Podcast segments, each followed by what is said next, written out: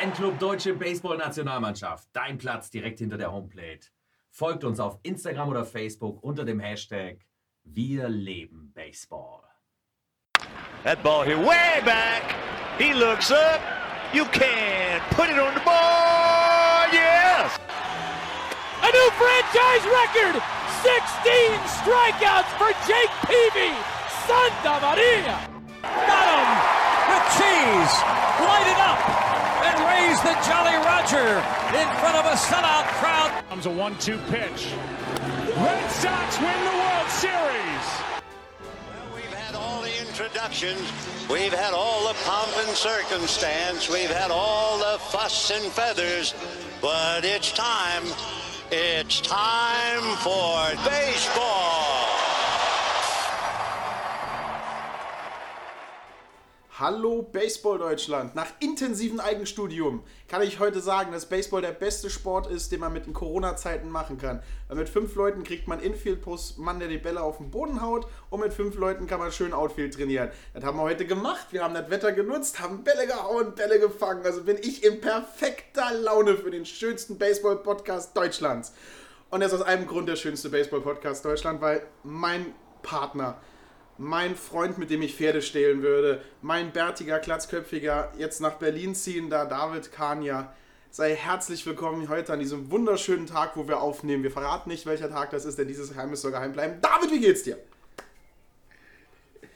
Hallo Martin, hallo liebe Baseballgemeinschaft da draußen. Ja, mir geht es soweit ganz gut. Äh, Ich konnte dieses fantastische Baseballwetter leider nur zur Steuererklärung nutzen heute. Äh, leider äh, habe ich den Weg auf dem Feld heute leider nicht hinbekommen. Zu viel Stress, zu viel um die Ohren.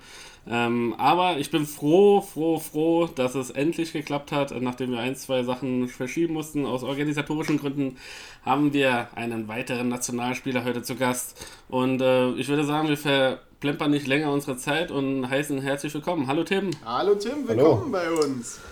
Tim, Stahlmann, schöner Name.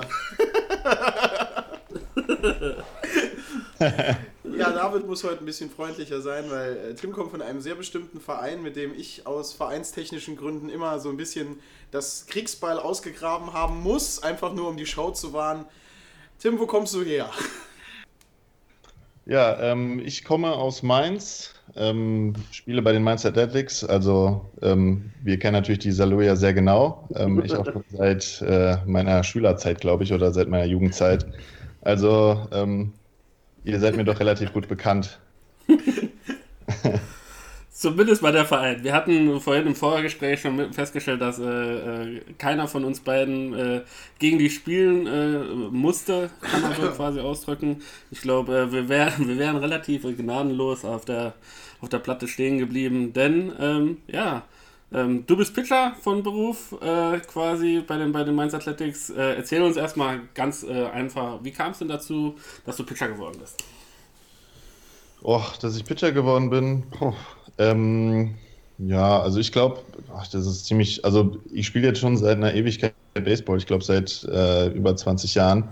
Ähm, dementsprechend weiß ich gar nicht so genau, wann es angefangen hat mit dem Pitching. Ähm, ich glaube aber früher bei der Jugend habe ich schon gepitcht, ähm, neben Infield zu spielen, ähm, da hat man ja eh noch alles gemacht, bei den Junioren genauso.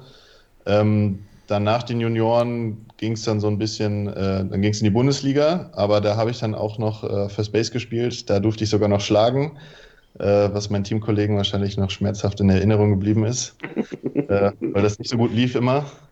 Ähm, aber ähm, ja, dann, ich, ich glaube, ab 2000, ähm, ab 2013 würde ich sagen, bin ich dann fest nur noch äh, als Pitcher im Spiel gewesen. Ja, und äh, ab da war es dann mit dem Schlagen bei mir auch leider vorbei. Boah, aber zumindest darf ich im BP manchmal noch schlagen, wenn der Trainer gütig ist. Vermisst man das Schlagen so ein bisschen oder du hast gesagt, du warst nicht so der gute Batter? Ähm, denkst du dir, okay, Gott sei Dank muss ich mich jetzt nicht mehr blamieren oder sagst du, ab und zu hätte ich halt immer noch gern mal so einen Ball schön in die Gap reingekloppt? Ja, ich sag's mal so, also im BP bin ich schon ziemlich gut. Frontos kann mir, glaube ich, keiner was vormachen und vom Tee bin ich äh, unschlagbar. Ähm, so sagt man es zumindest bei uns in der Mannschaft. Okay. Aber das reicht leider nicht, um äh, einen Ball, der gepitcht wurde, ähm, um dabei gut auszusehen. Also es ist, ähm, ich muss ehrlich sagen, dass ich es eigentlich nicht sehr vermisse. Das äh, dürfen die anderen eigentlich nicht hören. Ähm, allerdings finde ich es nie verkehrt, wenn ich dann auch mal im BP äh, ein paar Bälle raushauen kann, wenn die anderen äh, wieder scheiß Runden gehabt haben. Sehr schön, sehr schön, sehr schön.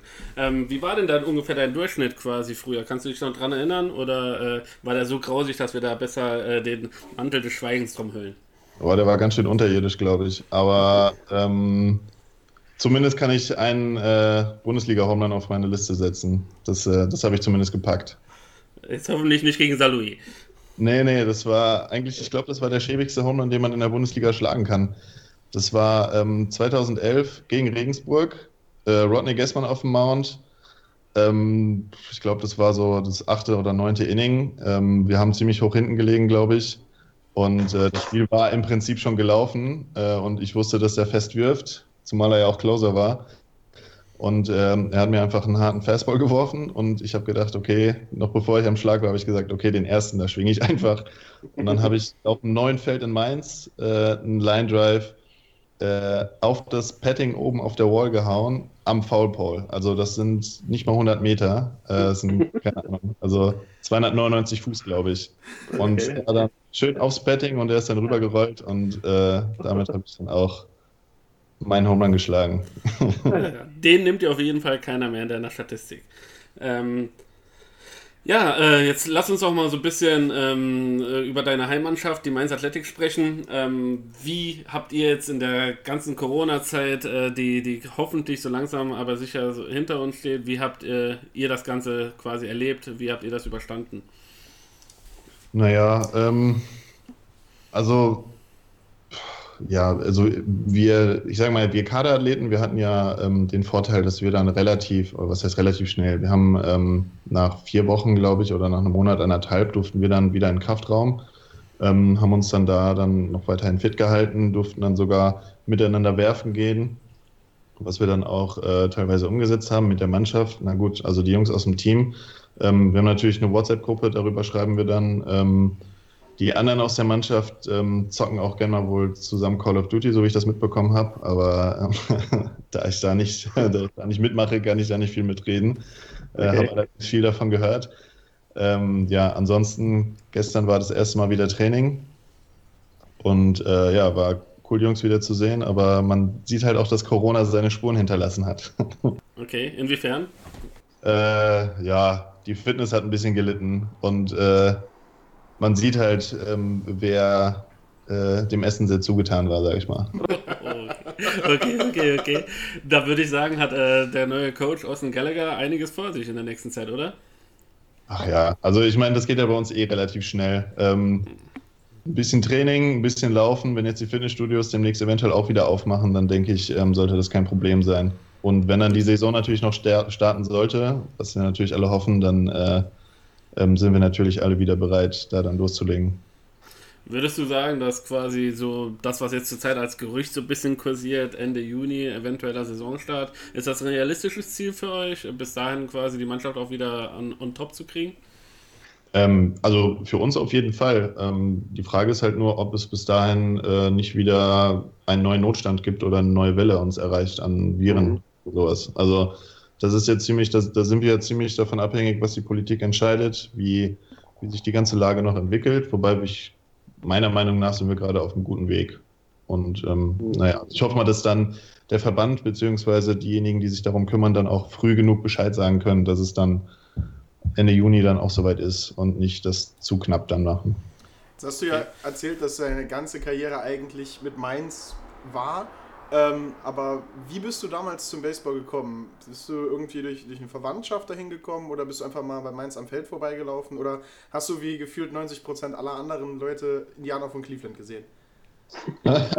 äh, nee, ähm, tatsächlich bin ich mit meinen Eltern, also wir sind von der Küste von Wilhelmshaven nach Mainz gezogen, ähm, Ende der 90er. Und ähm, lustigerweise sind wir dann im Prinzip an die Sandflora gezogen, also genau ans alte Stadion. Und ähm, weil ich zu dem Zeitpunkt auch irgendwie mal, mal ein bisschen was von allem Sport gemacht habe, hieß es dann, ah ja, komm, dann geh mal da zum Baseball. Und ähm, das war dann, hat dann ziemlich gut geklappt. Ich glaube 1998, ähm, oder ich glaube, ja doch, 1998 habe ich, glaube ich, angefangen. Und dann bin ich mit der Schülermannschaft auch direkt ähm, im gleichen Jahr dann nach Friedberg zur DM gefahren, wobei ich das Spiel zu dem Zeitpunkt, glaube ich, noch nicht mal geblickt habe. Und dann äh, auch durch meine relativ guten Leistungen wohl immer bei den Älteren mitspielen durfte. Und ähm, ja, ich denke mal, das hat das dann auch, ähm, ja, das hat das dann auch erreicht, dass ich dann äh, seitdem dem Baseball verfallen bin. Und Mainz, also vor allen Dingen für uns aus der Louis ist es halt, ist Mainz natürlich ein großer Name, aber sagen wir mal, für Leute, die vielleicht aus dem Norden kommen und äh, Mainz jetzt nicht so gut kennen, welche, welche Teams bietet ihr an? Was kann man bei euch alles spielen? Oder ich, ich weiß es ja so ein bisschen, was kann man bei euch eher nicht spielen, müsste ja eher die Frage sein.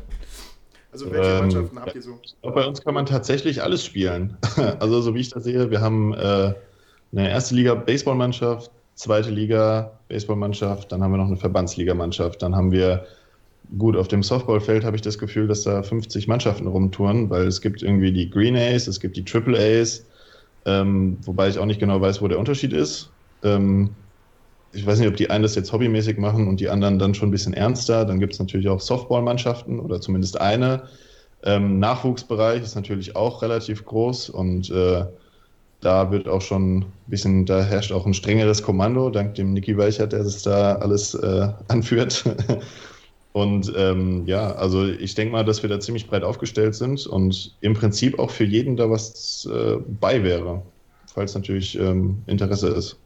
Sehr schön, sehr schön, sehr schön. Ja, und die Mainz Athletics sind ja auch, sage ich mal, zweifacher deutscher Meister, DBV-Pokalsieger. Ähm, also die Erfolge sprechen für sich auch sehr, sehr viele äh, Junioren, Juniorentitel quasi gesammelt. Und ähm, ist es für dich dann auch quasi ein Privileg, für so eine große Mannschaft zu spielen oder auch besondere Motivation, tatsächlich jeden Tag auf dem Platz die Leistung zu bringen, um halt am Ende des Tages halt auch auf dem Hügel zu stehen? Ähm, ja, also die Motivation ist eigentlich relativ schwer zu sagen. Äh, die Frage habe ich mir noch nicht so ganz gestellt, eigentlich noch nie gestellt, glaube ich. Ähm, für mich ist eigentlich, also wenn man ins Training geht, natürlich ist es natürlich cool, die ganzen Jungs um, um sich zu haben, aber dann auch ähm, möglichst hart an Sachen zu arbeiten. Auch gerade in der jetzigen Zeit ist das natürlich ein bisschen schwieriger, wenn man kein wirkliches Ziel vor Augen hat. Ähm, aber ähm, Hauptsache, man steht auf dem Platz, man geht mal ins Fitnessstudio vorher am besten oder danach. Ähm, man hängt mit den Jungs ab, man hat Spaß, man kann den Alltag vergessen, sofern er nicht so gut gelaufen ist.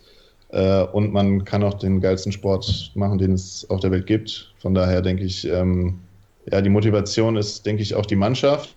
Und äh, wenn man natürlich am Ende des Tages beziehungsweise zum Spieltag dann äh, als Starting Pitcher auf dem Mount stehen kann, und dann auch noch äh, mit den Jungs gewinnen kann, ist es natürlich äh, der größte Anreiz dann auch wieder. Wenn wir jetzt gerade bei euren Erfolgen sind, äh, lustiger Fun Fact, ich weiß gar nicht, ob euch das bewusst ist, ihr seid nie Zweiter geworden. Also wenn ihr im Finale wart, habt ihr das Finale auch dominiert. Zweiter seid ihr nie geworden. Das ist interessant. Also hoffen wir mal, wenn Salui in 20 Jahren mal wieder oben mitspielt, dass wir nie im Finale auf Mainz treffen. naja gut, wir haben bisher also, dominiert, ist aber auch eher 50% richtig, ne? So, außerdem sind wir bisher, glaube ich, auch äh, jedes Mal gegen Regensburg im Finale gewesen. Von daher äh, sollte man jetzt vielleicht auch noch nicht zu viel rein interpretieren. okay, okay, okay. Ähm, ja, wie, wie fühlt es sich denn an, äh, quasi äh, in einer kleinen Mini-Nationalmannschaft äh, zu trainieren? Weil ihr habt ja doch relativ viele Kader- und Auswahlspieler bei euch, auch aus den einzelnen Jugendjahrgängen. Ähm, ich stelle mir das vor, quasi, dass man sich auch gegenseitig da quasi auch äh, im Training immer zu Höchstleistungen pusht und äh, eventuell dann auch, äh, ja, sich, ja, auch, was du vorhin gesagt hast, bezüglich Motivation etc., dass das auch nochmal so einen äh, gewissen Impact hat. Ja, also ich würde jetzt nicht so sagen wie bei Michael Jordan. Ich weiß nicht, ob ihr die Doku gesehen habt. Also so extrem nicht gespielt. Ähm, aber Natürlich pushen wir uns schon gegenseitig. Ähm, wir versuchen uns auch gegenseitig Tipps zu geben, gerade da das mit der Trainersituation auch ein bisschen schwierig ist in der Corona-Zeit. Mhm. Oder auch sonst haben wir natürlich nicht äh, immer, gerade auch für die Pitcher, einen einzelnen Trainer, der sich dann um uns kümmert. Ähm, da wird dann eine Rücksprache mit dem Steve gehalten, beziehungsweise wenn uns dann untereinander was auffällt, worüber wir vorher gesprochen haben, ähm, dann wird das dann auch direkt versucht anzusprechen, beziehungsweise wird dann darüber diskutiert, geguckt, ob das äh, besser funktioniert, wenn man dann äh, keine Ahnung, auf dem Mount äh, Kleinigkeiten verändert und ähm, ja, dann äh, wird damit gearbeitet. Sehr schön, sehr schön, sehr schön. Und äh, jetzt haben wir vorhin schon gesagt, Austin Gallagher in dieser Saison äh, neuer Coach bei euch, da Max Bold auch aus familiären Gründen ein bisschen äh, zurückstecken muss, denn äh, so ganz nebenbei kann man natürlich so ein Trainingsgeschäft natürlich nicht leisten. Ähm, äh, jetzt könntet ihr natürlich aufgrund der Krise jetzt keine, keine richtigen äh, Vergleiche erstmal ziehen, aber denkst du, erwartest du ein bisschen was anderes, komplett äh, was Neues oder denkst du, der Weg, den ihr eingeschlagen habt in den letzten Jahren, der wird äh, einfach fortgeführt? Weil Austin war ja auch jetzt schon längere Zeit fester Bestandteil eures Kaders und äh, kennt ja natürlich auch die Abläufe ziemlich gut. Also ich denke mal, dass sich da nicht viel ändern wird. Ähm, wir sind ja als Mannschaft schon relativ gut gereift, denke ich. Ähm, da muss man jetzt nicht großartig äh, jemanden haben, der dann wirklich ein, ein, ein, äh, ja, ein, einen sehr strengen Plan mit uns fährt. Ähm, natürlich haben wir die Grundlagen, die wir dann jedes Mal im Training dann abarbeiten, Groundballs, äh, Flyballs und ähm, BP. Ähm, aber gut, das sind halt so die Grundlagen, die werden dann jedes Mal im Training gemacht. Ähm, alles weitere wird dann ein bisschen ähm, vielleicht nicht so intensiv dann trainiert, aber ich denke mal, dass der Austin, da wird sich nicht viel ändern. Ähm, zumal es bei uns dann, denke ich, auch ähm, sehr viel um, ähm, ja, also um eine, nennen wir es mal eine Führungsperson, Führungsperson geht. Also Austin spielt ja dann auch selber mit uns dann weiter und ähm, er ist ja dann im Prinzip unser kleiner Anführer in der Gruppe und ja. ähm, der wird dann den Ton angeben und der Rest wird dann nachziehen. Und ich denke mal, so wird es dann, war es beim Boldi und äh, so wird es dann auch, denke ich, weitergehen. Okay, würdest du ähm, es als Vorteil sehen, dass man einen Spielertrainer hat, der quasi auch äh, im Spiel eingreifen kann und vielleicht auch ähm, im Spiel irgendwelche Korrekturen vornehmen kann? Oder hättest, oder wenn du es dir wünschen könntest, hättest du lieber wirklich einen Coach wie in der Nationalmannschaft mit Steve Janssen? Ja, es ist schwierig. Ähm, es kommt halt wirklich darauf an. Natürlich ist ein, ähm, ein Spielertrainer nicht immer die optimale Lösung. Ähm, ich denke aber, dass wenn man bei einer reiferen Mannschaft kann man auch mal mit dem Spielertrainer das machen. Ähm, wobei natürlich auch dem Trainer dann selbst Druck lastet. Ich meine, wenn er dann sagt, okay, neuntes Inning, äh, Bases loaded, ähm, er wechselt sich dann selber ein, dann macht er das nicht, weil er gerade mal eben sich, keine Ahnung, ein Base-Hit aus dem Ellenbogen oder aus dem, aus dem Handschuh da zaubern kann, aus dem, aus dem Schläger schütteln kann, sondern auf ihn lastet ja auch ein gewisser Druck. Und gerade wenn man selber spielt und dann noch Trainer ist, ist der Druck, denke ich, auch nicht gerade viel geringer, weil er ja dann im Prinzip auch dafür, ähm, ähm, ja, er, er kann ja dann im Prinzip auch dafür belangt werden, dass das Spiel nicht gewonnen wurde, obwohl er mitgespielt hat und den Gameplan hatte. Ähm, da ist ja dann auch schon ein gewisser Druck da. Ähm, natürlich fände ich es nicht schlecht, wenn wir dann, äh, wenn wir auch einen richtigen Trainer hätten. Mhm. Äh, da würde ich mir dann natürlich auch wünschen, dass da dann auch jemand dabei ist, der dann äh, für die Pitcher ein bisschen sorgen kann, der mit den Pitchern dann auch ein bisschen intensiver arbeiten kann, weil das ähm, in den letzten Jahren oder beziehungsweise immer mal wieder fehlt.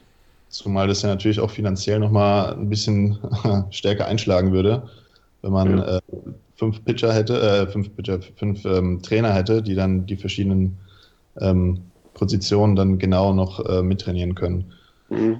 Ähm, ich bin, ich bin froh mit der Situation, so wie es ist. Ich denke, dass es gut funktioniert. Wenn die Mannschaft natürlich jünger wäre, wäre es, denke ich, auch besser, wenn man dann einen, ähm, einen richtigen Trainer hätte, der sich dann auch mit den Leuten einzeln dann zusammensetzen kann und dann mit den Einzelnen trainieren kann und dann so ein bisschen äh, das von einem naja, entfernteren Standpunkt aus sieht, wenn die Mannschaft und nicht so sehr in die Mannschaft eingewoben ist. Aber wie gesagt, das ähm, ist dann irgendwie so, schon so eine Einzelfallentscheidung. Da muss man dann gucken, wie es vor allen Dingen finanziell dann passt.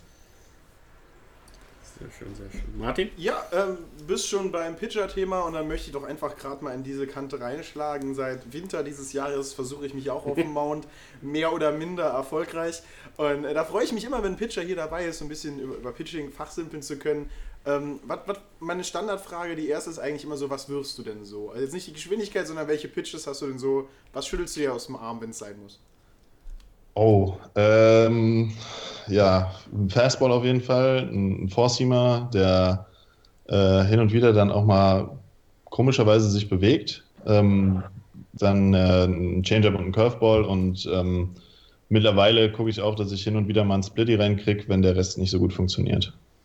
Ah, okay. Standard Curveball oder äh, Cycle Curve? Ähm, nee, schon Standard. Also so ein, so ein ähm, bisschen Slurf-mäßig, aber ja. Dieses Jahr habe ich, äh, ich glaube in, in, in, Arizona habe ich das letzte Mal einen Curveball geworfen, richtig. Ähm, und da wollte ich dann eigentlich noch ein bisschen dran arbeiten. aber das wurde uns dann ja leider verwehrt. Von daher, ähm, ja. Also im Prinzip ist es ein, so, so ein Slurf 12-6 Curveball, ähm, der auch relativ scharf dann am Ende dann reinbricht. Und bist du eher jemand, der versucht, den Curveball die Ecke mitzunehmen oder zielst du eher in den Dirt und lässt ihn better schwingen? Ähm, ich, ich würde eher sagen, ersteres. Also würde ich schon versuchen, noch die, die Ecke äh, mitzunehmen. Also ich meine, es kommt natürlich immer auf die Situation auch an. Ähm, am liebsten ist es natürlich, wenn er äh, ausstrikt auf eine Kurve, die nicht gerade im, im Dreck landet, weil da natürlich dann auch noch die Gefahr ist, dass der Ball dann nicht gefangen wird vom Catcher. Ähm, aber ja, situationsabhängig, sagen wir es mal so. Und dein To-Go-Pitch ist der Fastball, also wenn du ein bisschen am Struggeln bist, wenn du, keine Ahnung, du hast zwei dumme Hits abbekommen und jemanden gewalkt, Bases loaded, dann vertraust du eher deinem Fastball oder ist einer der anderen Pitch dein Comfort-Pitch? Ja, da, da, das ist bei mir, glaube ich, auch wieder situationsabhängig. Ähm, wenn der Fastball nicht funktioniert, dann ähm, funktioniert meistens einer der anderen Pitches. Ähm, wenn die Kurve nicht funktioniert, dann ist natürlich der Changeup dran ähm, oftmals, das ist ja auch das Geile auf dem Mount, ne? wenn, er, wenn man als Pitcher scheiße oder wenn es wenn es bei einem nicht gut läuft und äh, wirklich nicht funktioniert, man aber das Pokerface wahrt und ähm, sich nicht da alles anmerken lässt, dann ist der Better natürlich auch unter Druck, weil der natürlich nicht weiß, was bei einem dann auf dem Mount im Kopf rumgeht und äh, er will natürlich dann auch seine Leistung irgendwie umsetzen und einen Hit holen. Und äh, wenn der natürlich auch zu heiß ist auf alle Pitches, dann äh, kann man wirklich ziemlich schlecht werfen, aber immer noch ziemlich gut aussehen dabei. Also ähm, ja, ist ähm, schwierig. Also Fastball, Go-to-Pitch, situationsabhängig, würde ich sagen. Und du sprichst, das Wunderbare, du läufst mir eigentlich in die nächsten Fragen immer schon richtig gut vor. Das macht wunderbar Spaß, dieses Interview. Ja, das, das haben wir doch schon alles abgesprochen. nee, ich möchte, das, das letzte, was ich ansprechen will zu dem ganzen Thema, ist ein bisschen Mental Strength, weil ich glaube, das ist eine Sache, die vor allem den jungen Pitchern bewusst sein musst, dass du halt ähm, im Kopf, auch wenn es nicht gut läuft, stark bleiben musst. Ähm, wir haben nicht viele junge Leute, aber die paar, die zuhören, hast du vielleicht so ein paar Tipps, ein paar Trainingseinheiten, irgendwas, wie man sich darauf trainieren kann, diese mentale Stärke aufzubauen? Oder sagst du, das kommt mit der Erfahrung? Also, ja, gut, bei mir hat das auch ein bisschen gedauert. Ich weiß noch, ähm, früher, ich weiß nicht, ob ihr euch noch daran erinnern könnt, wir hatten mal einen Trainer, der hieß Kai Santos.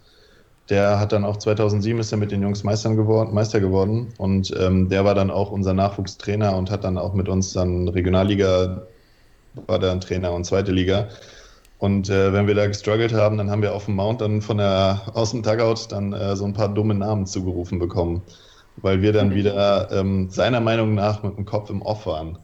Und ähm, ja, also ich denke mal, mit der Zeit natürlich reift es dann äh, ein bisschen heran, aber ich glaube, es kommt auch so ein bisschen darauf an, ähm, wie man wie man das Spiel eventuell so ein bisschen versteht. Wenn man, wenn man versteht, dass der Gegenüber genauso sehr unter Druck steht wie man selbst, genauso viele Fehler machen kann wie man selbst, dann nimmt das schon einigen Druck weg. Weil wenn ich jetzt einen Fastball in die Mitte setze, dann muss der erstmal den Ball über den Zaun hauen oder erstmal treffen, so dass der jetzt nicht äh, faul geht, sondern der muss ja ins Feld kommen.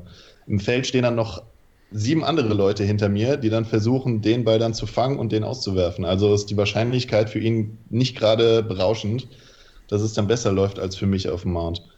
Und wenn man das natürlich ein bisschen weiterspinnt und dann äh, vielleicht in dem Moment, in dem man auf dem Mount steht, nicht gerade anfängt, über alle Sachen nachzudenken, sondern wirklich sich ganz auf die Sache konzentriert und am besten äh, entweder den Kopf ausschaltet oder was weiß ich, der Song, den man vorm Spiel die ganze Zeit gehört hat, dass man sich den im Kopf einfach hundertmal anhört und den Kopf nicht wirklich äh, mit anderen Gedanken füllt, die nicht gerade positiv sind für die Situation, dann sollte das eigentlich auch alles laufen. Und meine letzte Frage, bevor ich wieder an David zurückgebe. Ähm, Pitcher durch und durch, Pitcher seit einer langen Zeit. Hast du ein Vorbild im Profibereich, bei der MLB vielleicht? Ein, irgendjemand, wo du sagst, ja, äh, als kleiner Junge auf dem Mount habe ich versucht, den Leckkick zu machen oder Äh, ich mache bis heute immer noch dieselben Bewegungen, die ich damals gesehen habe bei dem. Ja, gut, also ähm, ganz früher war für mich das Vorbild entweder der Manuel Möller oder der Jan-Sören Meyer, die, ähm, wobei mit letzterem habe ich nicht mehr zusammen gespielt, aber mit Manny habe ich ja noch relativ lange dann früher zusammengespielt. Das waren nämlich die einzigen, die ich dann äh, wöchentlich gesehen habe äh, im, im, auf dem Baseballplatz, äh, sei es, wenn die in der Bundesliga gespielt haben und ich zugeschaut habe, oder dann halt auch später dann äh, mit denen zusammengespielt habe. Ähm, weil Baseball war sonst, Internet gab es ja noch, gab es ja nicht unbedingt äh, seit 50 Jahren mittlerweile. äh, und ähm, ja, Baseballfilme wurden ja auch nicht so oft gezeigt. Ähm, ja, von daher waren das so ein bisschen die Vor Vorbilder, denke ich. Ähm, aber mit der Zeit, ähm, als dann zum Beispiel, äh, ich weiß gar nicht, ich glaube, das war 2011 oder 2010, als die Cardinals in die äh, in der World Series gespielt haben, habe ich mir dann äh, vom äh, Adam Wainwright dann die Kurve öfter mal angeschaut und habe halt immer versucht, dann genau diese ähm, 12-6-Kurve dann ähm, umzusetzen an einem Spiel, weil die halt schon ziemlich ekelhaft ist für den Batter. Und ja, vielleicht ist er dann auch äh, in gewisser Weise das Vorbild für den Curveball, als er in seiner Prime war. Ähm, ansonsten, ja, ja, man wird ja auch älter, ne? Man, man weiß, dass, das, äh, dass man jetzt den Aroldis Chapman ziemlich cool finden kann, aber man weiß, dass man keine 105 Meilen da reinballern kann. Okay. Ähm, daher, man, man, also ich, ich gucke immer, dass ich dann irgendwo so ein, so ein, so ein kleines, äh, die kleinen Goodies dann abgreifen kann und versuche die dann umzusetzen und gucken, ob das für mich funktioniert und wenn nicht, dann äh, bleibe ich bei dem, was ich habe. Chapman bin ich, also wenn die MLB dieses Jahr noch spielt, bin ich auf Chapman ein bisschen gespannt, weil der hat gefühlt äh, 90% mehr Muskelmasse zugelegt. also der ist auseinandergegangen, mit Oberarme bekommen, das ist echt interessant. Gut. Ja, ich, ich, hab, ich, hab den bei, ich, ich folge dem jetzt bei, bei Instagram und äh, ich habe halt auch gesehen, so, der, der, hat einfach einen Bullpen im Garten, äh, trainiert immer zwischen seinen 50 Luxusschlitten dann mit äh, vier anderen Leuten und ich glaube, der macht auch wirklich den ganzen Tag nichts anderes als Bankdrücken. Ähm, Bizeps Curls und ähm, Bullpens werfen. Also, wenn das das Geheimrezept ist, ey, dann bin ich da auf jeden Fall dabei, weil Bankdrücken ist nie verkehrt, ne? Das sind die drei Bs für ein erfolgreiches Pitcherleben. Bankdrücken, Bizeps Curls und Bullpen werfen. Genau, genau. Manchmal schlecht. Sehr schön, sehr schön, sehr schön, sehr schön. Mama Mode ja. raus. David, du darfst wieder. Ja, ähm, super, super interessant auf jeden Fall. Ähm, ja, wir hatten ja vor, vor ein, zwei, drei Wochen hatten wir auch äh, Julius Spann äh, hier im Interview zu Gast und ähm, der hat äh, erzählt, dass er quasi mit seiner Karriere komplett im Reinen ist, äh, dass er jetzt nicht unbedingt äh, die, die große Major League-Karriere noch gebraucht hätte. Wie sieht es denn bei dir aus, wenn man es zum Beispiel sieht, äh, Markus Solbach in LA, war das mal irgendwie so ein Traum, wo du gesagt hast, boah, da hätte ich schon irgendwie Bock drauf gehabt, mal irgendwie so AAA etc. mich da ranzuroppen? Oh, also ich glaube, dass ich da vielleicht ein bisschen zu bodenständig, vielleicht auch ein bisschen zu deutsch erzogen wurde zu. Ähm, meinen Eltern, ich meine natürlich, meinem Vater habe ich früher, als ich angefangen habe, Baseball zu spielen, habe ich mit ihm, glaube ich, täglich hinterm Haus gestanden, Bälle geworfen. Er konnte selber nicht Bälle fangen, hat mich aber dann zu Höchstleistungen angetrieben, hat dann, äh, wenn ich einen Ball nicht gefangen habe, hieß es dann erstmal fünf, zehnmal Handschuh auf und zu und dann wurde der nächste Ball geworfen. Also da wurde dann schon natürlich äh, versucht, dass ich dann die Basics drin habe.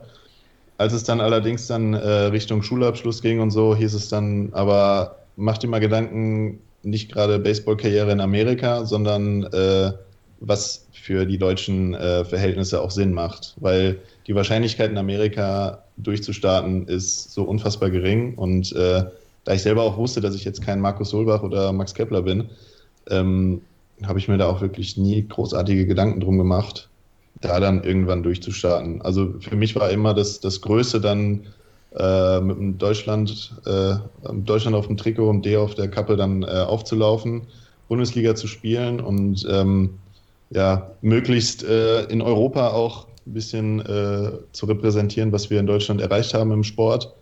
Aber ich glaube, da bin ich relativ realistisch und kann sagen, dass äh, die Möglichkeit für mich nie wirklich bestanden hat. Und von daher ähm, war das auch relativ früh dann klar, dass es nicht hingehauen hätte. Für mich zumindest. Okay. Trotzdem, dein Werdegang ist auch super spannend. Also ich meine, äh, von Mainz in der Jugend, es gibt natürlich schlechtere Orte, um mit Baseball anzufangen, muss man auch ganz ehrlich dazu sagen. Ähm, hast, was, hat, was hat dich denn äh, über die ganze Zeit quasi, die ganze Zeit so am Ball, äh, dich am Ball halten lassen, dass du sagst, okay, äh, ich möchte den nächsten Schritt machen. Also, keine Ahnung, von der Jugend erstmal, keine Ahnung, dritte Herren, dann in die zweite und dann versuchen trotzdem weiterhin zu pushen, um, wie, gesagt, wie du sagst, hier so zumindest mal deinen, in Anführungszeichen, Minimaltraum, erste Mannschaft Bundesliga und eventuell für die Nationalmannschaft zu spielen, sich zu erfüllen. Was würdest du unseren jungen Spielern oder unserer jüngeren Generation mit auf den Weg geben? Ähm, ich glaube, für mich war es immer am wichtigsten, ähm, oder beziehungsweise ich würde sagen, bei uns in Mainz, ähm, ich habe gehört, in Bonn sei das genauso, vielleicht bei den anderen auch, ist äh, das Teamgefühl immer mega eng gewesen. Das heißt, wenn ich nicht, wenn wir nicht zusammen trainiert haben, haben wir zusammen uns am Wochenende getroffen, ähm, waren zusammen feiern, haben Sachen zusammen unternommen und ähm, haben dann unter der Woche wieder auf dem Platz gestanden und dann auch am Wochenende zusammen gezockt. Ähm, das, das, Mannschaftsgefühl war natürlich stark. Ähm, das hat mich natürlich auch angetrieben, dann nach den Junioren möglichst weiter weiterzumachen. Ähm, ich glaube, ich habe auch während der Junioren haben wir dann auch schon äh, Regionalliga gespielt und da hat man halt auch gemerkt, man fährt nach Rüsselsheim oder sonst wohin und man spielt gegen wirklich Männer, die Familie hatten und die Leute sind verzweifelt im Spiel gegen äh, keine Ahnung, 16-Jährige, 17-Jährige und hatten dann auch sichtlich keinen Bock mehr darauf, gegen uns zu zocken. Mhm. Ähm, das ist natürlich dann auch wieder ne, Wasser auf den Mühlen. Das macht natürlich dann auch Spaß, ein bisschen Verzweiflung beim Gegenüber zu sehen. Ähm, aber was mich dann auch, glaube ich, mal ähm, ein bisschen genervt hat, war, wenn dann die anderen äh, früher in der Bundesliga gespielt haben als ich. Ähm, da wollte ich dann unbedingt dann im nächsten Jahr dann in der Bundesliga spielen. Das hat dann auch funktioniert. Und ähm, ja, man möchte ja dann irgendwann auch die Stammposition haben. Wenn man die Stammposition hat, dann möchte man natürlich dann daran arbeiten, dass man ähm, besser wird, dass man vielleicht nicht mehr an acht schlägt in der Lineup oder dass man dann, äh, wenn man, keine Ahnung, Reliever ist, sondern möchte man äh, Starting Pitcher sein und da möchte man dann auch äh, immer weiterkommen, nicht mal nur sechs Innings werfen, sondern sieben, acht, hoffentlich mal ein Complete Game und ähm, ja, also man darf sich halt nicht die Ziele zu hoch setzen. Wenn ich jetzt sagen würde, okay, ich möchte morgen Millionär werden, dann funktioniert das ja nicht. Und dann kann ich auch nicht, macht es halt keinen Sinn, enttäuscht zu sein, wenn es nicht funktioniert. Deswegen ähm, realistische und kleinere Ziele, die man dann äh, erreicht und eventuell dann sogar schon toppt. Und das macht einen dann, denke ich, äh, noch glücklicher und vor allen Dingen hält es dann auch einen an der Sache. Auf jeden Fall, Step by Step, äh, ihr Lieben da draußen und äh, dann werdet ihr euren Weg gehen. Wir hatten letzte Woche äh, sehr interessante Gäste von den Doren Wild Farmers äh, ähm, zu Gast und äh, imponiert es dir aus deiner Perspektive, ich sag, wie, wie gesagt, ähm, möchte so ein bisschen nochmal herausheben. Natürlich meins mit eurer, ihr seid ja quasi verwurzelt mit Baseball, ihr habt äh, quasi ähm, ja, Möglichkeiten da zu spielen, die es ja in der Bundesliga nicht so häufig zu sehen gibt, muss man ja auch ehrlich sagen, ähm, mit, der, mit, eurem Camp, die ihr da habt. Äh, imponiert es euch, wenn man dann zum Beispiel sieht, so ein Dorf wie in Doren, äh, wo quasi wirklich gefühlt das ganze Dorf äh, eine Mannschaft aufbaut und tatsächlich sich von den unteren Ligen bis in die Bundesliga hochkämpft? Ich finde es sehr beeindruckend und ich finde es auch äh, ziemlich cool. Ähm, aber ich muss ehrlich sagen, wir haben jetzt zweimal, glaube ich, in Doren gespielt und jedes Mal war das Wetter ziemlich scheiße. Also, wenn Dorener da mal dran arbeiten könnten, das würde mir auch ein bisschen besser gefallen. Das ist natürlich das typische Nordenwetter, ja. Die Fans, die da waren, das waren auch, das war echt beeindruckend. Da hat es wirklich, als wir es, äh, ich glaube, ich weiß gar nicht, im letzten Jahr waren wir da, glaube ich, da hat es wirklich da gepisst und es war das dreckigste Nordwetter, was man sich vorstellen kann. Und die Leute haben da dann hinterm Backstop gesessen und äh, haben da dann weiterhin angefeuert. Und ähm, das fand ich auch ziemlich cool. Ich finde es auch mega krass, dass das ganze Dorf dann dahinter steht. Und ähm, das gibt es natürlich in der Großstadt bei uns in Mainz nicht. Da gibt es viele Leute, die kennen nicht mal Baseball, auch wenn es relativ oft in der Zeitung äh, steht, auch relativ groß dann immer äh, angezeigt wird mit Bildern.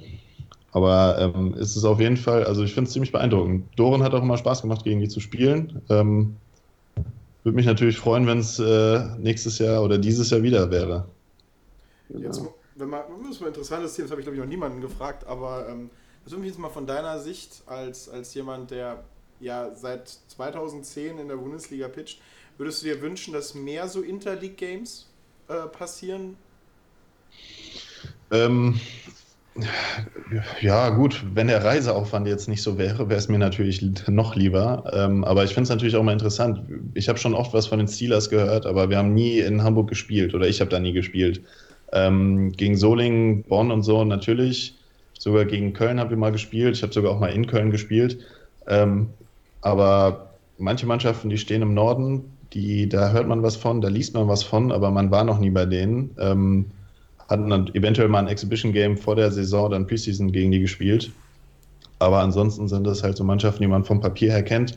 Äh, Würde mich natürlich interessieren, mal gegen die zu spielen. Würde natürlich auch ziemlich cool sein, aber ist immer schwierig, ähm, wenn man aus Mainz oder nehmen wir mal das Extrembeispiel aus H bis nach Hamburg fahren müsste, um da dann zwei Spiele zu spielen, um dann direkt wieder zurückzufahren und dann am Montag in den Job oder in die Uni oder in die Schule zu gehen. Ähm, ich denke mal, das ist logistisch ein bisschen schwierig.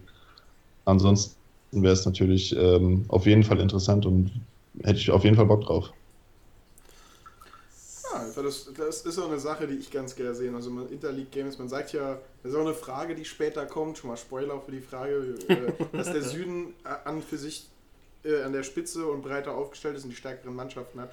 Aber es fehlt mir immer so ein bisschen so diese, diese Duelle, die du ab und zu mal hast. Aber es ist, wie du sagst, es ist von der Logistik, also wir selber, David und ich spielen ja, haben unten, ganz unten gespielt, Verbandsliga und halt auch Three Rivers League. Und da ist halt schon, geht auch schon ein ganzer Tag drauf, wenn wir jetzt auch nur nach Mainz fahren müssen für ein Baseballspiel. Und da ist mhm. natürlich, äh, wenn du jetzt, wie du sagst, von H nach Hamburg, äh, was einmal quer durch die Republik ist, ja, müsste man, müssten wir gucken, das, also mich würde es sehr freuen, wenn es ein bisschen öfter passieren würde. Vielleicht so in der Mid-Season nochmal irgendwie so ein Ding reinbauen, aber müssen wir gucken. Würde mich sehr freuen. David.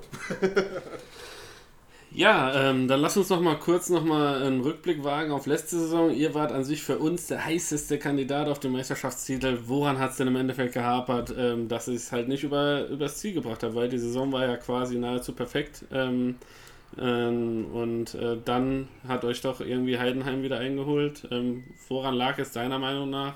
Und äh, was stimmt dich optimistisch, dass ihr aus den Fehlern der letzten Saison vielleicht gelernt habt und jetzt dieses Jahr nochmal neu angreifen könnt oder nächstes Jahr? Ja, ich denke mal, wir waren äh, die ganze Saison lang heiß. Ähm, zu den Playoffs hin ist es dann allerdings ein bisschen abgekühlt und dann Doren haben wir noch äh, gut drei Siege eingespielt. Ähm, von, äh, also dreimal gespielt, dreimal gewonnen. Äh, ja, und dann ging es gegen äh, Heidenheim. Und ich glaube, da haben wir uns dann einfach eine, da gab es dann einfach ein Formtief. Und aus dem Formtief haben wir uns dann auch nicht mehr zurückkämpfen können. Und ähm, ich denke mal, wir, wir haben ja gezeigt, dass es äh, das ganze Jahr über ziemlich gut lief, dass, dass wir es auch ähm, auf hohem Niveau spielen können. Aber da haben wir dann einfach wirklich gegen die Heidenheimer mal wieder, beziehungsweise da haben wir dann äh, leider den, den, den Faden verloren und sind dann ein bisschen eingeknickt. Aber ich meine, Heidenheim ist halt auch ein Gegner, den man nicht unterschätzen darf. Die sind äh, wirklich mit einer der Top-Mannschaften in ganz Deutschland. Und äh, da darf man, also da, da dürften wir uns eigentlich auch keinen Fehler erlaubt haben. Aber ist leider so gekommen. Und dadurch war dann die Saison für uns leider vorbei.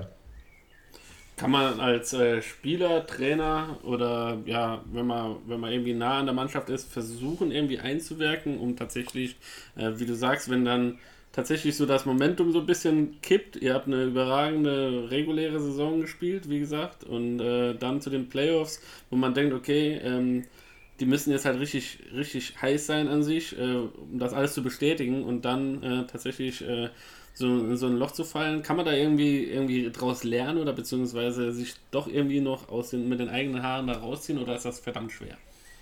Also aus meiner Sicht ist das verdammt schwer. Ähm, natürlich, also das ist halt auch wieder so eine, also das ist auch wieder so eine ziemlich schwere Thematik in meinen Augen. Es kann natürlich sein, dass man jetzt, ähm, man spielt acht Innings und es läuft einfach kacke. Man schafft es irgendwie dann noch an keine Ahnung, fünf Punkte dann äh, an die andere Mannschaft ranzukommen und dann passiert eine Kleinigkeit, die dann das ganze Spiel umwirft.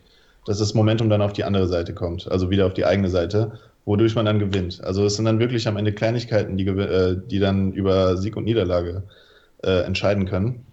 Auf der anderen Seite, wenn man natürlich mit einer Mannschaft im Formtief ist, boah, also in meinen Augen ist es schon ziemlich ähm, schwierig, da dann rauszukommen.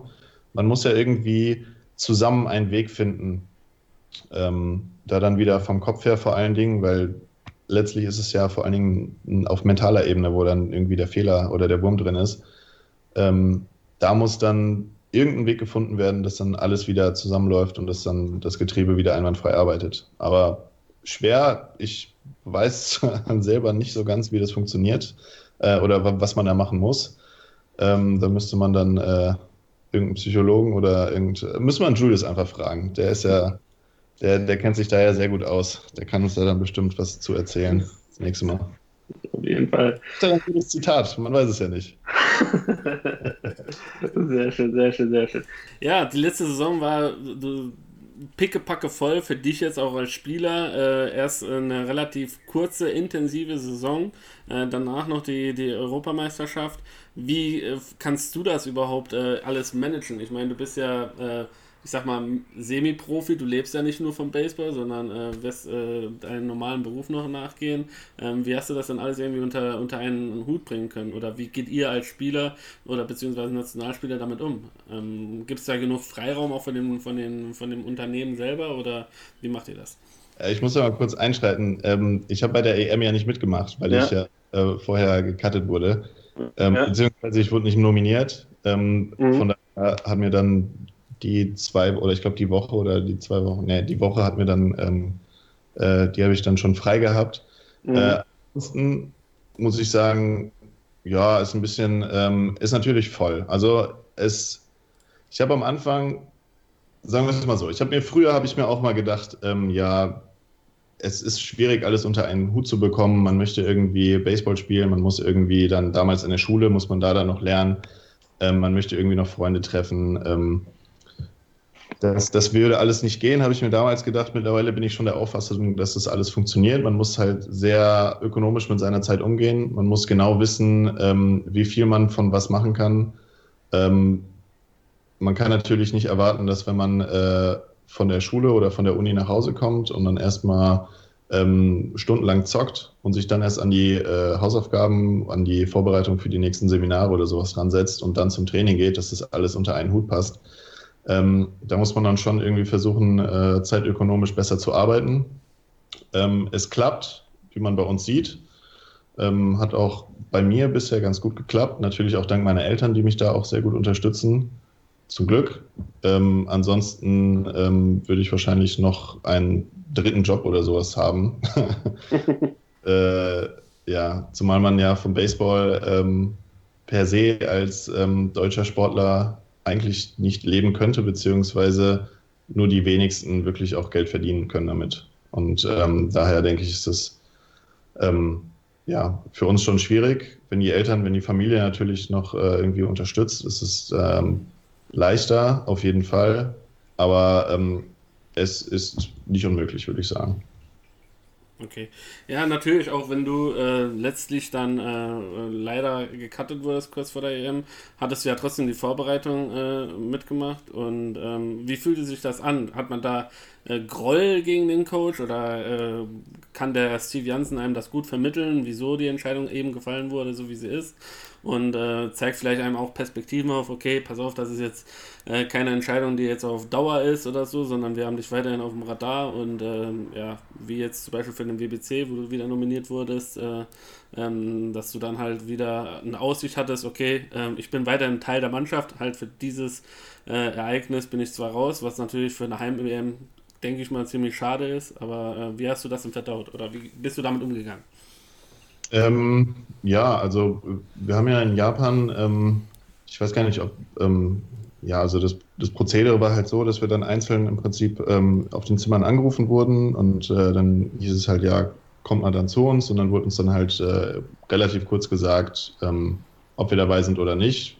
Die Begründung wurde noch nicht geliefert und ähm, dann sollte man sich erstmal, was ich auch ganz gut finde, also wir haben uns dann erstmal damit auseinandergesetzt, jeder auf seine Art und Weise. Ähm, ich habe das versucht, also ich bin da relativ, ähm, ich gehe da sportlich um, würde ich dann, würde ich jetzt mal von mir selbst behaupten. Ähm, wenn ich dabei bin, ähm, freut es mich natürlich sehr. Wenn ich nicht dabei bin, ähm, versuche ich nicht irgendwie einen Schuldigen zu suchen oder sowas, sondern äh, erstmal drüber nachzudenken, wo das Problem ist. Und dann auch zu einem späteren Zeitpunkt habe ich dann noch ein Gespräch mit dem Steve geführt, ähm, worin er mir das dann ähm, alles erklärt hat, dann gesagt hat, woran es dann gescheitert ist. Und finde ich auch ziemlich cool, dass er das dann äh, so gemacht hat.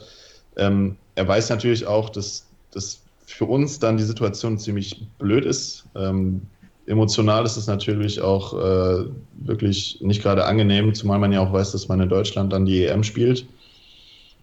Ähm, aber wie gesagt, er hat dann mit mir drüber gesprochen. Ich habe ähm, meine Lehren daraus gezogen, würde ich jetzt mal behaupten, und äh, über den Winter dann wieder hart daran gearbeitet, dass es dann ähm, für die BBC-Quali dann reicht. Hat es dann ja auch gereicht, äh, aber dank Corona dann auch wiederum nicht. Ähm, von daher denke ich, dass man da ähm, ja, also es ist ja auch irgendwo eine Lehre, die man daraus zieht. Ne? Also es ist ja nicht, man, man, man hat ja nicht versagt oder so. Ähm, man muss halt nur gucken, dass man dann bis zum nächsten, bis zur nächsten Möglichkeit dann wieder noch härter an gewissen Sachen arbeitet.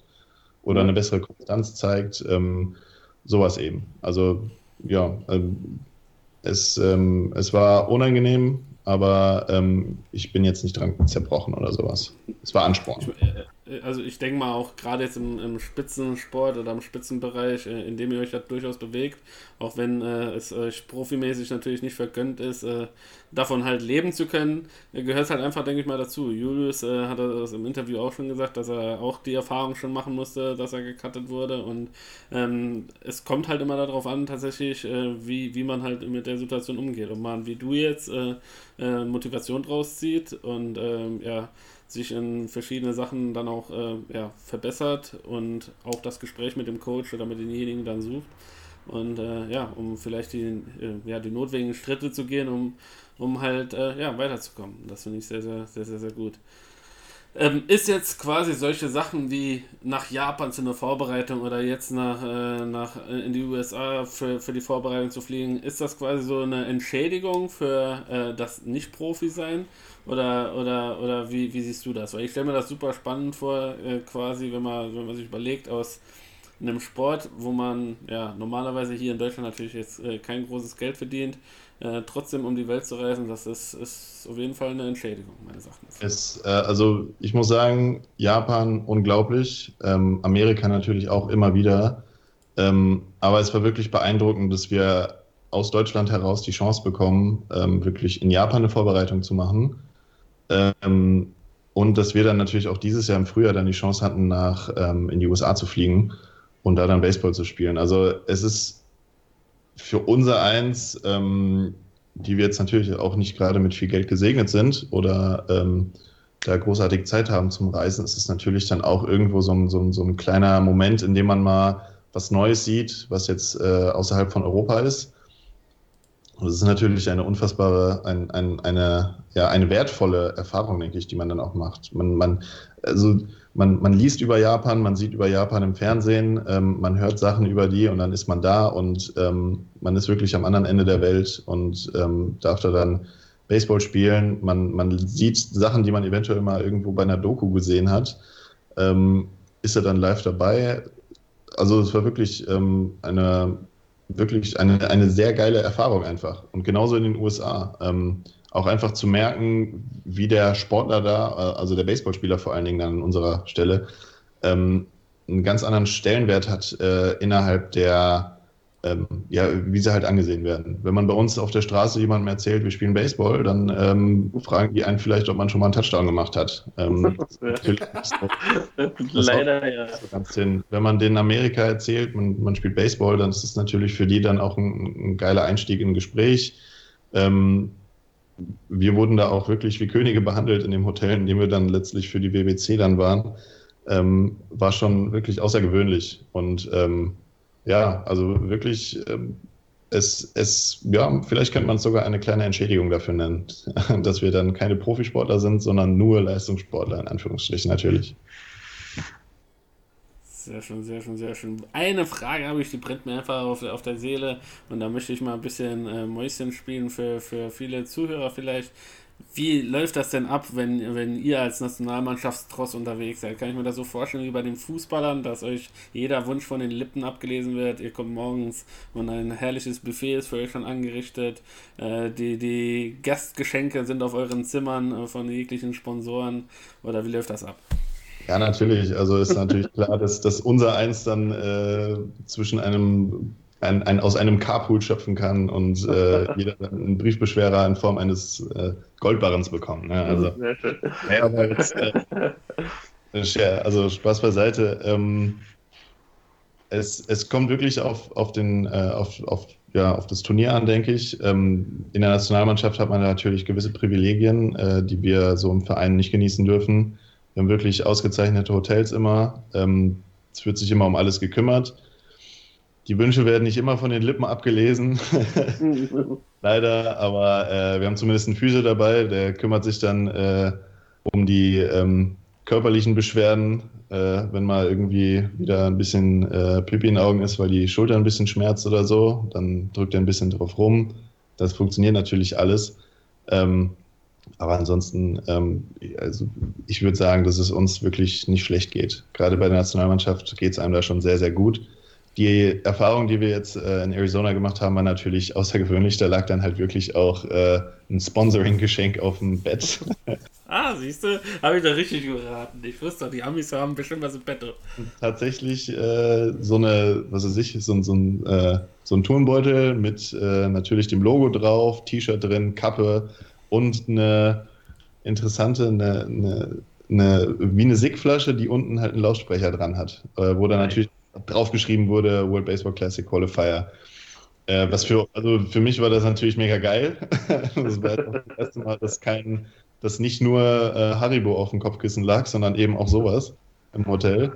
Ähm, unfassbar. Also, wie gesagt, äh, darüber kann man sich bei uns an unserer Stelle natürlich nicht beschweren. Sehr schön, sehr schön, sehr schön. Ja, ähm, noch ein, ein, ein, letzter Punkt äh, bezüglich äh, der Europameisterschaft letztes Jahr. Ähm, du wärst ja wohl als Fan, Fan vor Ort auch dabei gewesen sein. Ähm, ähm wie hast du denn die Stimmung da wahrgenommen von den Fans etc.? Und äh, ist es dann, äh, war das für dich eine Entschädigung, dass du zumindest mal aktiv mitfiebern konntest und ein gutes Turnier gesehen hast? Äh, ich war tatsächlich nicht im Stadion, äh, war okay. allerdings, äh, ich habe mir jedes Spiel im Livestream angeschaut äh, äh, von daheim und äh, habe natürlich mitgefiebert und war auch immer ein bisschen genervt, wenn die Italiener dann doch noch einen Run gemacht haben oder wenn die Tschechen dann doch noch irgendwie ein Play gemacht haben. Ähm, aber das, was ich gesehen habe, mega cool. Fanclub Deutsche Nationalmannschaft. die Idee mit den Riesenschädeln war auch sehr geil, muss ich ehrlich sagen. Ähm, hat mich sehr amüsiert. Äh, also dementsprechend war ich natürlich auch da, weil mein Kopf mittlerweile, also ich habe den zwischendrin auch mal eine Menge gesehen. Cool. Ähm, ich finde es auch cool, dass da jemand äh, so Stimmung macht. Äh, bei uns in Mainz haben wir mittlerweile ja auch, ich glaube, die 10th Inning Crew. Äh, so ein paar Jungs, die auch bei Mainz 05 dann äh, in der Ultraszene sind, die machen da dann auch immer Stimmung. Ähm, ja, mega cool. Also wenn da jetzt so eine kleine Fankultur draus äh, entsteht, äh, fände ich das natürlich äh, hervorragend. Zumal das uns natürlich auf dem Platz, vielleicht sehen wir es als Pitcher, sieht man das nicht immer direkt, aber weil man zu sehr fokussiert ist auf das, was man hier machen sollte. Ähm, aber es äh, unterstützt uns äh, und äh, in den wichtigen Momenten baut es natürlich auch nochmal die Moral auf, wenn die vielleicht ein bisschen verloren gegangen ist. Also mega cool. Sehr schön, sehr schön. Martin. Ja, äh, gut. Das waren jetzt super ernste Themen und ich wollte zwischenzeitlich, zwischenzeitlich noch einmal reingrätschen, also so ein bisschen ins Depressive abgerutscht ist, aber Och, das haben komm, wir ja alles wieder sehr professionell, sehr professionell gehalten. Also, ich, also auch wenn das Video nicht an ist, also ich habe äh, äh, Tim nicht schluchzen gehört, ja, ein Taschentuch habe ich auch nicht gehört, dass da irgendwas aufgemacht wurde. Also so depressiv war es jetzt auch nicht. Deswegen komme ich jetzt um die Ecke mit ein paar lockeren Fragen, um die Leute dann wieder aufzumuntern und zu sagen, das Wetter ist schön, ich sehe gerade, die Sonne ist schon fast untergegangen, aber es ist trotzdem noch Anblick aus meinem, wunderbarer Anblick aus meinem Fenster. Tim, das habe ich letzte Woche gefragt und finde ich eigentlich eine geile Frage, weil vielleicht findet man ja eine neue Firma. Was nutzt du eigentlich für einen Handschuh?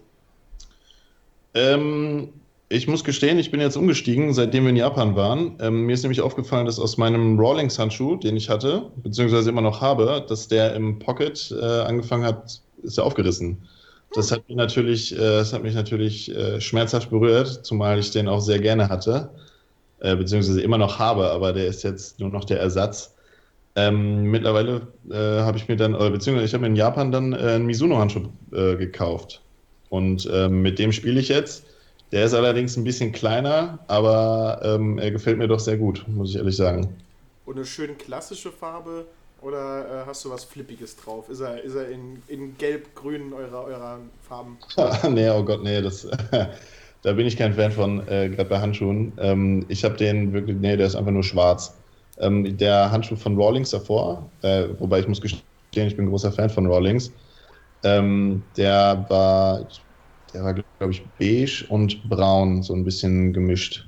Und äh, ja, also der hat mir auch sehr gut gefallen, aber da das ähm, dann auch ein bisschen, äh, da der sich zerlegt hat so mit der Zeit und äh, ich nicht genau wusste, wie das dann mit der EM wird zu dem Zeitpunkt und natürlich auch ähm, die Kosten, einen Rawlings-Handschuh aus Amerika, wenn man den customized hat oder sowas, dann nach Deutschland zu holen. Der Zoll ist gnadenlos. ich kenne da, ich, ich, ich kenn da ein paar Tricks. Ich kenne da ein paar Tricks. Paar. Lass den da dann, äh, mach das dann damit. Das ging dann besser. Ja, sehr gut. Vor allem, wenn du in Japan ja bist, ist ja die zweitgrößte Baseball-Nation, also die nicht mit Amerika zusammen wohnt sozusagen, äh, Baseball-Nation da draußen, hat halt vor allen Dingen auch gute Technik in ihren Handschuhen drin.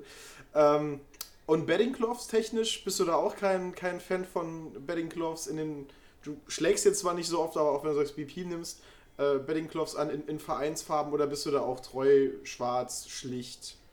Nee, also das kann von mir aus bunt sein. Wie, also ich stehe auch auf bunte Socken, ähm, bunte Sneaker finde ich mega cool, aber ähm, beim Handschuh sieht das nicht unbedingt cool aus, weil ja auch die Farben jetzt nicht immer den Vorstellungen entsprechen, die man sich ja eigentlich da dann gemacht hat, gerade beim Baseballhandschuh. Aber bei den Betting Gloves, ähm, ich habe in meinem Locker, glaube ich, noch welche rumliegen, äh, mit denen ich auch wirklich meine aktive Schlagkarriere beendet habe. Ähm, die sind, sehen auch dementsprechend aus und riechen auch so.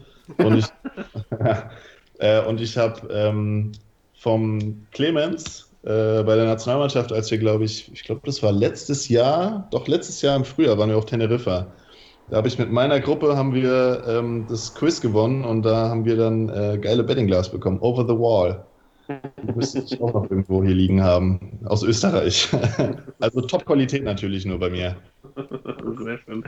Sehr schön. Jetzt, jetzt habe ich dich ja mal als Pitcher und vor allen Dingen im Pitcher. Ich habe wunderbar, ich mag die Mainzer Internetseite, weil ich kann mir sofort eure kompletten Statistiken von jedem Spieler angucken. Das macht für mich das Interview halt viel einfacher. Ähm, in, interessante bei dir als Pitcher, gut, in Deutschland ist es wahrscheinlich äh, normal. Äh, du warst als Closer und als Starter in deiner Karriere tätig? Ja. Ähm, was fühlt sich besser an? Ein Win oder ein Save? Naja, ich glaube, wenn du dir die Statistiken richtig anschaust, dann siehst du auch, dass ich äh, 2016 ungefähr jeden Save zu einem Win umgewandelt habe. äh, ja, Niklas Stöcklin. Ähm, ja, also ein Win ist natürlich äh, auch nicht schlecht. Äh, ein Save auf keinen Fall auch, also den würde ich natürlich auch immer nehmen, aber ähm, mittlerweile finde ich es auch sehr angenehm, als Starter auf dem Mount zu stehen, da dann äh, möglichst lange das Spiel äh, zu unseren Gunsten zu halten und dann am Ende dann das W auf dem, äh, auf dem Scoresheet zu haben. Ähm, ja, also mittlerweile bin ich doch schon eher, eher für, für, für, für einen Win zu haben. Sehr schön. Ähm, nächste Frage ein bisschen, jetzt hast du Betting Gloves erwähnt. Ähm, bist du abergläubisch, was Baseball angeht? Also ziehst du den linken Schuh immer zuerst an, äh, den Handschuh, dann den Ball oder machst du das Ganze nur aus Joke mit? Wie, wie stehst du da zu dem üblichen Baseball-Aberglauben? Boah, schwierig. Schwierig, schwierig, schwierig. Ich glaube, ähm, es ist so ein bisschen, ohne jetzt hier zu sehr in die Philosophie einzusteigen, aber es ist so ein bisschen wie äh, mit der Religion. Ne? Wenn es schlecht läuft, dann fängt man an, ähm, sich an den Sachen festzuhalten, von denen man hofft, dass es dann funktioniert. Ähm, zumindest bei den meisten so. Ähm, aber ja, auf die Linie treten vom Spiel, da bin ich kein großer Fan von. Ähm, gleichzeitig belächle ich das immer, wenn dann der Peter Johannessen zum Beispiel fünf Minuten braucht, um zum Schlag zu gehen. Ja. Äh, wenn er seinen ganzen, seine, seine Rituale nicht durchzieht, weil es dann einfach nicht läuft. Ähm, ja, so ein bisschen Mittelding, würde ich sagen. Ähm, wenn ich meine Rituale nicht durch, durchgehe, was weiß ich, vom Spiel ein Buch zu lesen oder sowas, dann äh, fühle ich mich auch ein bisschen, als ob irgendwas fehlt. Und, äh, ja, wenn es dann gut läuft danach, fühle ich mich natürlich bestärkt darin. Jetzt bist du ja nach zehn aktiven Karrieren in der ersten Bund also zehn aktiven Saison in der ersten Bundesliga ähm, bei sage und schreibe 450 Strikeouts angelangt. Machst du die 500 noch voll? Könnt ja, gut, diese Saison wahrscheinlich nicht, aber wenn man die anderen, die letzten Seasons verbreitet, fehlt dir ja nur noch eine gute Saison und dann hast du das in der Tasche. Ist das eine Sache, die du im Auge hast, so Zahlen, die vielleicht irgendwann ein, ein Meilenstein sind oder guckst du überhaupt gar nicht auf deine Statistik? Ähm, also so genau gucke ich da eigentlich nicht drauf. Ähm, ich gucke natürlich dann auch äh, hin und wieder mal, äh, wie die ähm, ja, wie die ERA ist gerade so ein bisschen. Wobei die jetzt auch nicht so, dass das äh, Top-Ding ist natürlich, um genau zu sagen, wie gut oder schlecht ein Pitcher ist. Ähm, aber ja, so, so ein bisschen grob gucke ich mir natürlich an, wie es gelaufen ist. Gucke natürlich dann auch an im Spiel, speziell vom Spiel, wie viele Pitches ich geworfen habe und wie viele davon Strikes und Balls waren. Das ist, glaube ich, so, so ziemlich das Wichtigste für mich, was ich mir anschaue. Und äh, ja, alles andere ist dann so ein bisschen ja, hinten dran. Aber cool zu wissen, dass es nicht mehr ist bis 500. Nee, 450, 450 Pitches und äh, letzte Saison 2019 hast du 96, also 96 Strikeouts gemacht. Also nochmal so eine Saison, da sind die 600 ja gar nicht mal weit weg.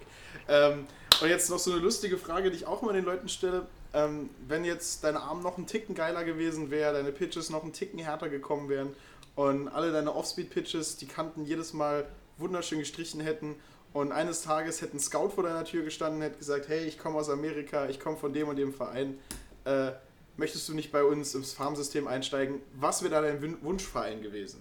St. Louis, äh, bei den Cardinals.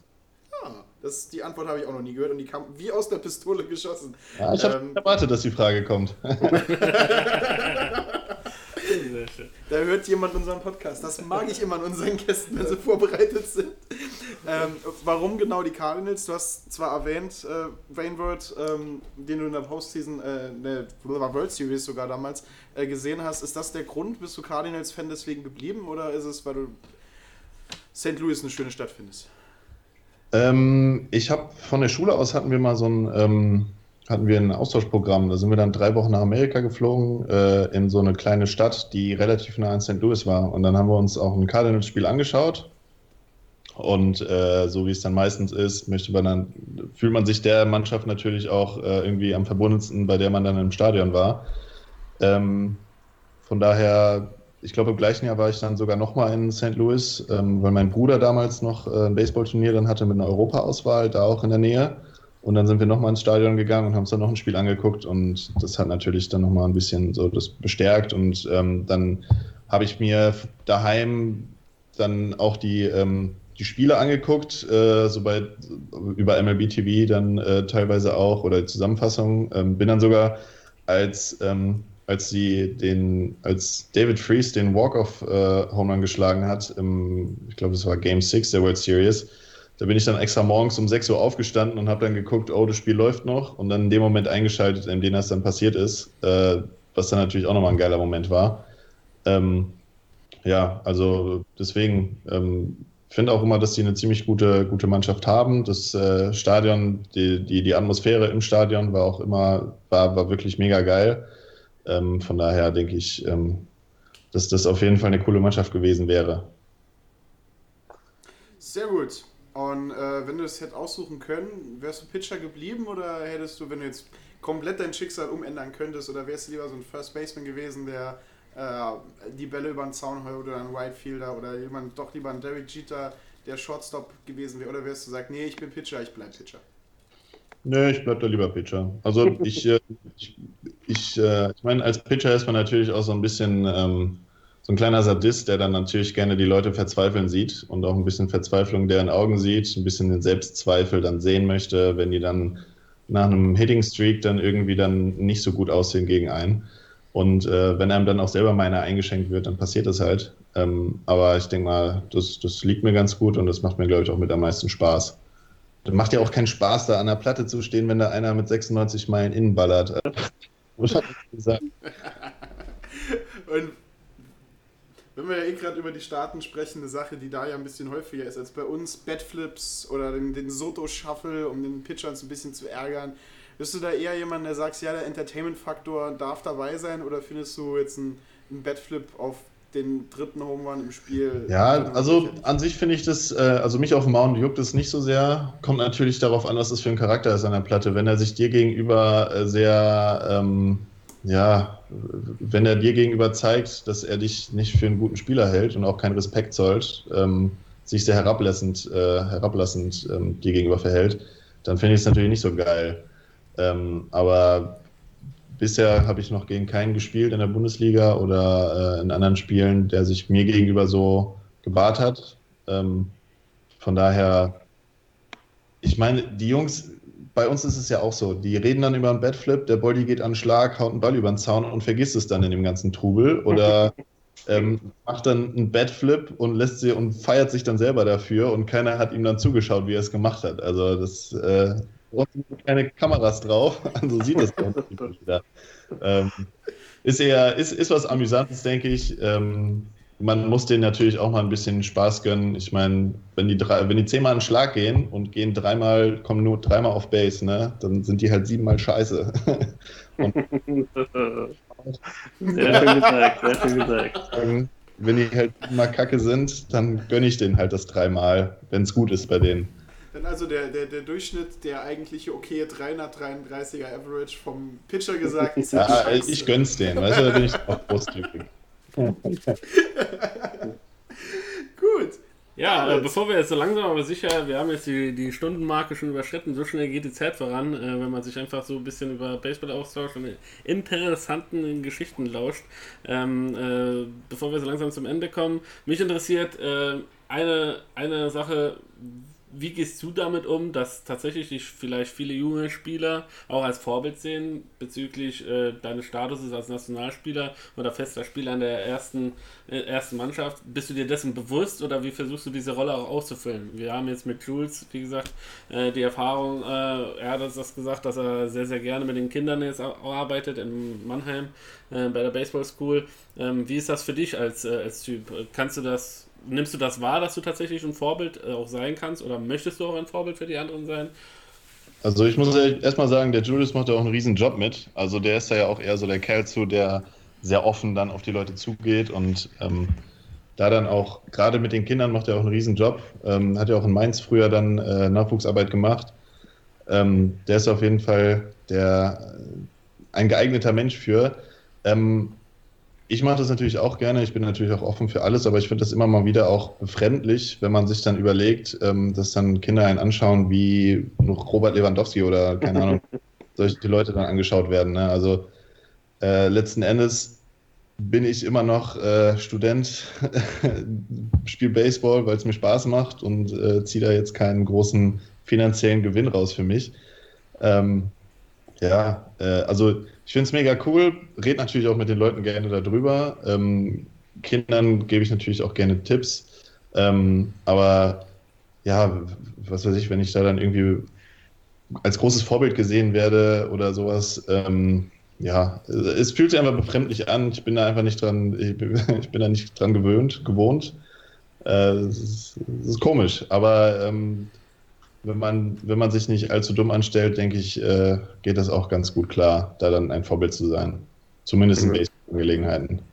Auf jeden Fall. Ich meine, wie gesagt, natürlich ist es für euch ein, ja, ein Stück weit ja, komisch, wie du sagst, wenn man natürlich äh, äh, neben, neben Baseball auch so sein eigenen äh, Privatleben dann noch führt, äh, komplett abseits von Baseball, wo vielleicht äh, sich dein Umfeld überhaupt nicht dafür interessiert und du halt auch nur der Tim bist, der, der morgens zur Arbeit oder in die Uni kommt. Ähm, trotzdem, äh, ja, finde ich es. Es ist schön immer zu sehen, weil das ist tatsächlich auch, sage ich mal, äh, ja, auf kleinerer Ebene, keine Ahnung, in St. Louis oder sonst wo, sieht man das halt so oft, dass äh, quasi so gegenüber den Spielern von der ersten Mannschaft immer so ein bisschen das Mysterium immer so herrscht oder sonst was. Und ähm, ja, äh, vielleicht auch die Spieler manchmal nicht wissen, wie sie damit halt umzugehen haben. Aber das ist, das ist schön und ähm, ich wünsche mir natürlich, dass äh, alle, alle ein bisschen äh, ja, ja, lockerer damit umgehen, denn äh, ja, ich, ich denke mir ganz einfach, dass, dass gerade jetzt die, die Jungen oder die, alle Leute äh, nur davon profitieren, wenn, wenn, wenn, wenn sie sehen, dass ihr halt ja auch ganz normale Leute seid, mit denen man super, super gut auskommen kann und sich super auch gut unterhalten kann, wie wir jetzt hier gerade sehen. Und äh, ich kann ja, noch sagen, ja? ähm, wenn man, wenn man natürlich im Verein oder was weiß ich, wenn man dann äh, Leute sieht, einfach ansprechen, was weiß ich, äh, bei uns kommen dann halt auch nach dem Spiel kommen dann die Fans vorbei. Man kennt natürlich nicht alle. Die Mhm. sagen dann einen, äh, sprechen einen dann an, sagen eine gute Arbeit und dann unterhält man sich mit denen und natürlich ist es für uns manchmal komisch, weil wir kennen die Person nicht, aber die scheint einen dann selber zu kennen. Das ist Ähm, das, was wir aber wenn man mit den Leuten ins Gespräch kommt, dann tauen die auch auf. Wir reden natürlich auch gerne mit den Leuten. Äh, am liebsten natürlich nach einem Sieg, nach einer Niederlage macht das nicht so viel Spaß. Ähm, aber da braucht man, glaube ich, keine Scheu vor zu haben. Wir sind, äh, letzten Endes sind wir auch tatsächlich nur Menschen. Ja, auf jeden Fall. So, der, der, der Countdown ist eingeläutet. Wir haben noch drei Fragen und äh, eine davon, die habe ich letzte Woche das erste Mal gestellt und äh, die finde ich sehr, sehr spannend. Erzähl uns mal von deinem äh, bemerkenswertesten Erlebnis im Baseball. Entweder in guter oder negativer Art und Weise. Was ist dir so besonders irgendwie in Erinnerung geblieben, wo du gerne oder auch vielleicht nicht so gerne daran zurückdenken möchtest? Boah. ähm, ja, also da gibt es natürlich mehrere, aber ich habe letztens tatsächlich mir das nochmal angeschaut. Ich glaube, das war mein allererstes At-Bat gegen äh, äh, den Bolsenbrück, als er in äh, Regensburg ge gepitcht hat noch. Und ähm, da bin ich an den Schlag gekommen. Äh, und äh, er hat mir dann erstmal, ich glaube, einen Two-Seamer oder sowas geworfen oder vielleicht war es auch ein Slider und ich bin halt mitten im Schwung, war ich mir sicher, ah, das schwingst du doch nicht. Bin dann irgendwie so halb umgefallen, lag dann in der Batters Box und natürlich war das auch in Regensburg, wo dann schon der Livestream lief und alles und mir war alles unfassbar unangenehm. Zumal natürlich auch die Jungs im Dugout äh, das nicht äh, übersehen haben. Ne? Äh, gerade wenn man danach dann auch noch mit dem Strikeout dann wieder zurückkehrt ins Dugout, ist es noch, noch mal umso unangenehmer. Mhm. Das war jetzt vielleicht eine der unangenehmsten äh, für mich. Aber ansonsten gibt es natürlich auch noch ziemlich coole, wenn man äh, die Meisterschaft gewinnt, ähm, auch auf einen scheiß Pitch letztlich. Äh, danke Matt Vance nochmal. das äh, ja, äh, das war natürlich auch eines der, der, einer der schönsten Momente, wobei man dann in dem Moment natürlich auch nicht so ganz peilt, dass es dann wirklich, das war's dann, fertig, Saison vorbei, das höchste der Gefühle erreicht, aber die müssen dann erstmal durchkommen. Sehr schön, sehr schön, sehr schön. Ähm, ja, und äh, wenn die Saison dann weitergeht, äh, können wir damit rechnen, dass die Mainz Athletics Meister werden. Okay. das ist also klar und deutlich äh, das Ziel dieser Saison. Genau, also das Ziel ist natürlich wie jedes Jahr äh, Meisterschaft beziehungsweise Playoffs und dann Schritt für Schritt. Aber ähm, Mhm. ja, das, das große Ziel ist natürlich immer die Meisterschaft dann vor Augen. Okay. Und äh, Nord oder Süd? Welche Liga ist denn jetzt besser? Ja gut, ich meine, wenn man sich mal die Ergebnisse anschaut, dann kann man natürlich schon sagen, dass der Süden ähm, stärker ist als der Norden, zumindest breiter aufgestellt, wie du vorhin schon gesagt hast, und ähm, auch stärker aufgestellt, würde ich sagen. Ähm, Im Norden dominiert natürlich die Zweier- oder vielleicht Dreierspitze, vielleicht auch mal Viererspitze, aber danach ist halt nichts. Also ohne jetzt jemandem zu nahe treten zu wollen, aber danach kommen halt keine wirklichen Kandidaten, die Bonn auf Dauer das Wasser reichen können. Ähm, wobei man natürlich, man darf nicht unterschätzen, gegen Saarlouis habe ich auch mit die schlimmsten Spiele meines Lebens geführt. Und, also wirklich, ähm, das ist wirklich immer ziemlich anstrengend, gegen Mannschaften zu spielen, bei denen man nicht erwartet, dass sie dann äh, wirklich so verbissen dann dagegenhalten. Okay, und woran hängt es deines Erachtens äh, tatsächlich, dass man vielleicht den Gegner ein Stück weit unterschätzt? Ähm, warum? Ja. Ja, ähm, es gibt natürlich auch immer, ähm, es gibt Mannschaften, von denen man erwartet, dass die oben mitspielen. Und dann gibt es Mannschaften, bei denen man erwartet, dass die nicht gerade oben mitspielen oder um die Meisterschaft. Und dann geht man natürlich, man will nicht mit einem Laissez-faire da reingehen an die Sache, aber natürlich äh, kann man das nicht immer kontrollieren. Und äh, dann steht man da, schmeißt einen Ball in die Mitte und der Ball in die Mitte, der wird dann auch hart gehauen und dann haben wir einen Runner auf zwei und dann der, macht, der nächste macht es wieder. Plötzlich sind Runner an zwei und drei oder eins und drei und äh, dann walkt man ein und schon hat man Bases loaded und das Spiel hat gerade erst angefangen. Also das, das kann mal ganz schnell gehen und dann steht man da und fragt sich, äh, was ist denn jetzt los? Gut, ähm, ja, Tim, vielen, vielen, vielen Dank, dass du so ein sympathischer Gast warst heute hier in unserem Podcast. Ähm, ja, es hat sehr, sehr viel Spaß gemacht. Ähm, wir sind jetzt quasi am Ende angelangt und ja, ich bedanke mich, dass du dich zur Verfügung gestellt hast. Bisschen über dich, deine Karriere, die Mainz Athletics äh, und das allgemeine Baseballspiel mit uns ein bisschen zu fachsimpeln und äh, dich zu unterhalten. Vielen, vielen, vielen Dank, äh, Martin. Ja, auch von mir ein riesiges Dankeschön äh, vom, von fast Saloy rüber nach Mainz. Nee, war ein tolles Interview. Wenn ich jetzt drauf schaue, wir sind jetzt eine Stunde 15 Minuten. Das kam mir vor, als wir mal 20 Minuten hier gesessen hätten. War eine richtig tolle Sache, richtig toller Podcast. Und ich tue einfach das, was ich immer am Schluss tue. Die letzten Worte gehören unserem Gast. Ja, vielen Dank, ähm, dass ich auch mal endlich bei einem Podcast mitmachen durfte. Ähm, Fand es mega cool. Schöne Fragen. Ich denke mal, wir haben auch ein sehr gutes Gespräch geführt. Ich hoffe mal, dass wir den Bildungsauftrag, den ihr immer erfüllen wollt, auch irgendwie ein bisschen angeschnitten haben. Ähm, oder wolltet jetzt einer von euch noch ein Goethe-Zitat bringen? genau, genau. Martin, du hast doch vor, im Vorgespräch irgendwas äh, darüber gesagt. Ja, ich habe die ganze Zeit erwartet, dass ich irgendwo das war, also des Pudels Kern reinwerfen kann. mein Deutschlehrer schlägt die Hände über den Kopf, weil das, glaube ich, falsch zitiert war. Äh, aber Goethe, Faust, solltet ihr lesen. Ja, du gibst jetzt auch Reklam, ne? Kann man auch, äh, Hör Hörbuch kann man sich auch anhören. Dann macht das auch alles Sinn, was man da lesen würde. Es gibt jetzt Reklamheftchen als Hörbuch, das ist ja mal geil. Ja. Ja, ähm, Dankeschön an alle Zuhörer, Dankeschön, dass ihr wieder eingeschaltet habt, Dankeschön an Baseball Deutschland und die eine Prozent Person, die uns aus Frankreich zuhört. Möchte ich auch mal sagen, Dankeschön an Baseball Frankreich. Merci beaucoup. Ja, merci beaucoup. Äh, je t'aime.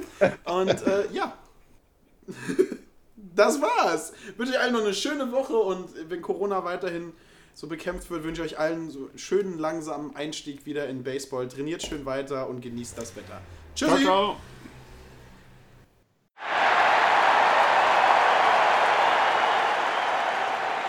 Fanclub Deutsche Baseball-Nationalmannschaft. Dein Platz direkt hinter der Homeplate. Folgt uns auf Instagram oder Facebook unter dem Hashtag Wir leben Baseball.